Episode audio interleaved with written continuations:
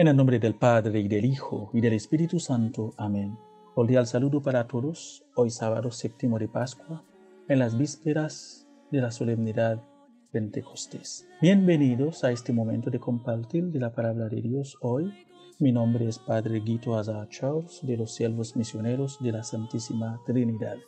Yo les enviaré el Espíritu de la verdad y Él los irá guiando hasta la verdad plena, dice el Señor. Ahora escuchemos la lectura del Santo Evangelio según San Juan, capítulo 21 los versículos 20 al 25. En aquel tiempo Jesús dijo a Pedro, Sígueme.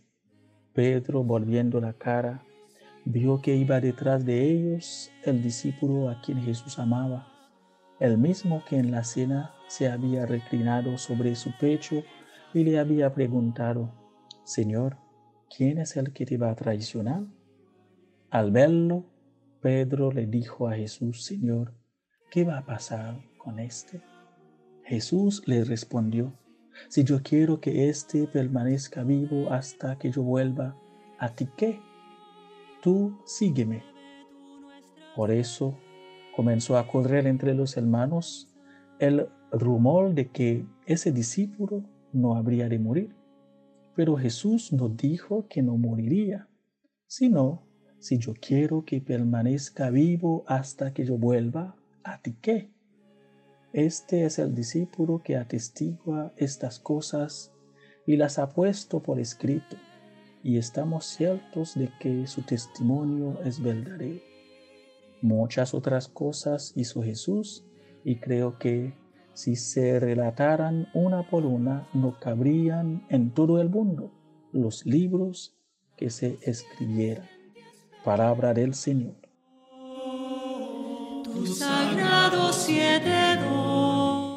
Queridos hermanos, en este día de preparación para la gran solemnidad de Pentecostés, el aniversario de la Iglesia, estamos en el último capítulo del Evangelio de Juan, que se considera como algo añadido por uno o varios de la comunidad del discípulo a quien Jesús amaba.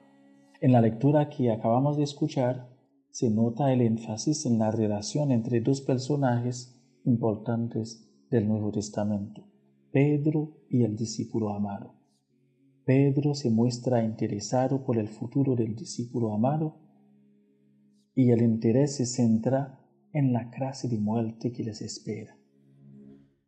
El sígueme es la fórmula que utiliza Jesús para invitar a alguien a ser su discípulo.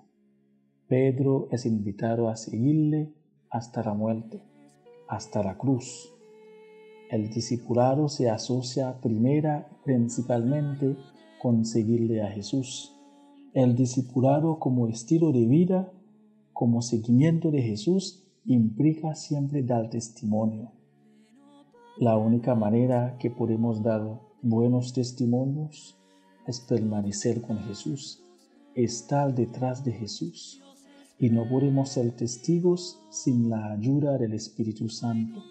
Debemos seguir a Jesús para poder mirar y caminar en la misma dirección que Él, ver los mismos necesitados que Él, amar como Él ama, servir como Él sirve, usando nuestro don y talante en el servicio para con los demás.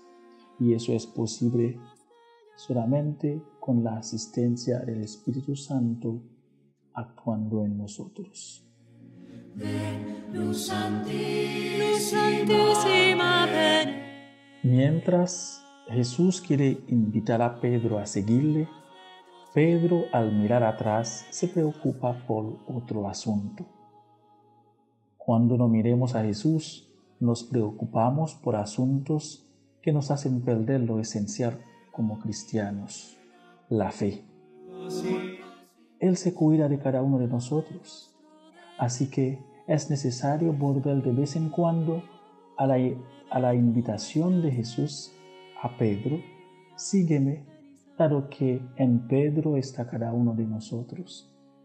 Y recordad desde ahí cuántas veces recibimos la misma invitación y otras preocupaciones de esta vida roban nuestra atención.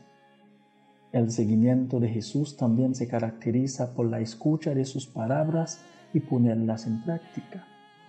Esta escucha de cada día debe ayudarnos a alcanzar una determinada madurez espiritual que nos permita convertirnos en seguidores de Cristo, caminando por sus caminos con nuestros dones y talentos en el servicio de los demás, por amor a Dios y al prójimo.